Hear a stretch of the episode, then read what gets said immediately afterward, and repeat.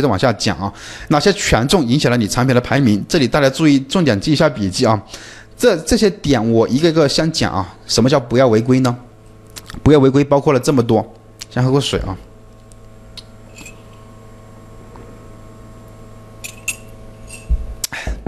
如果说你这个产品违规了，包括你类目错放了、属性错选、SKU 作弊，还有还有这个刷单这些啊，或者说一些其他的一个犯错等等吧，反正你只要犯了错，你这个权重就会扣分，权重就会扣扣掉分数啊。你扣掉一些一定的分数之后，你这个流量就没就会比以前呢要少一些。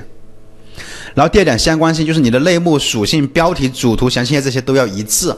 你比如说你卖个鞋子的，你类目肯定是放到鞋子的类目，属性也应该是选那些鞋子相关的属性，图片也应该就是鞋子。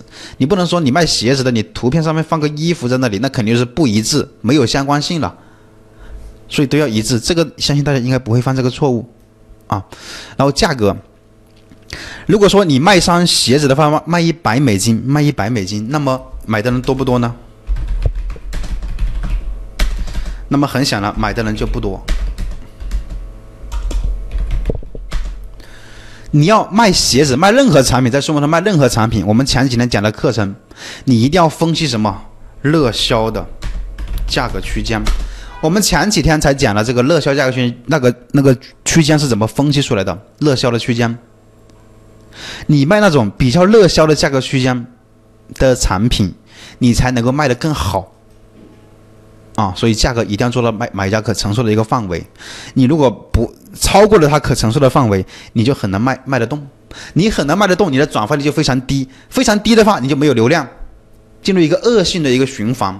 所以你卖那种他可以承受的价格范围之内的产品，他才会有这个消费能力去买你的东西。那么你的转化率才会更好。你转化率数据好的话，平台就会给你推推荐更多的流量过来。我再讲一下橱窗推荐，橱窗推荐呢是比较数量比较稀缺的，你添加橱窗推荐的产品会比没有添加的产品排名要更靠前，获得的流量也会更多，曝光量也会更多的。所以你们有橱窗的橱窗推荐这里啊，你不要给那种店铺的新品去加橱窗，新品不要给它加橱窗。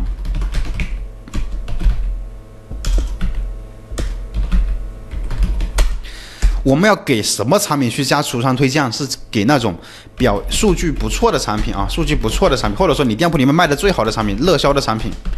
热销的产品的话，一般数据都是比较好的，你给这种产品去加橱窗就 OK 了。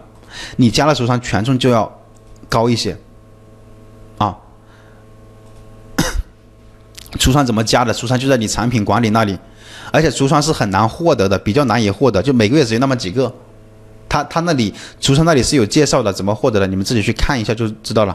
然后下一个是标签，这个可能很多人不懂，好像数码通没有说什么标签啊。我这里指的标签是它的新品标签，有些产品它是新品，它会打一个标的，啊，说是这个产品说它是新品。然后还有一些是精益牌卖家，还有这个海外仓做的海外仓的也都有标，包括我来搜一下什么叫标签啊？我们来看一下这个首页，看一下有没有，能不能找到，能不能碰运气能够看到啊？我们先点一下订单从高到低的。包括你打折呢，你也会看到打折的产品是比较显眼的，所以说我建议大家呢就是经常打打折啊，预留好折扣，平时打打折就行了。好，这个呢就有一个标签，看到没有？这个有个标签的。然后我看一下还有没有别的，因为这种标签是比较多的。然后我们再来往下看，还有没有其他的？能不能遇到其他的？哦，这里呢他是做了一个，我看一下他做了一个什么？他参加了一个活动啊，他会有一个标。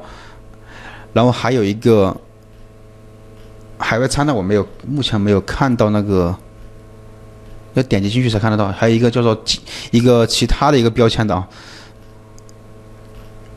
啊，这个还有一个这个标签的，当然还有还有还有很多其他的标签的。你如果说标签比较多，那么你的权重肯定是会更高的一个权重的。所以说我们。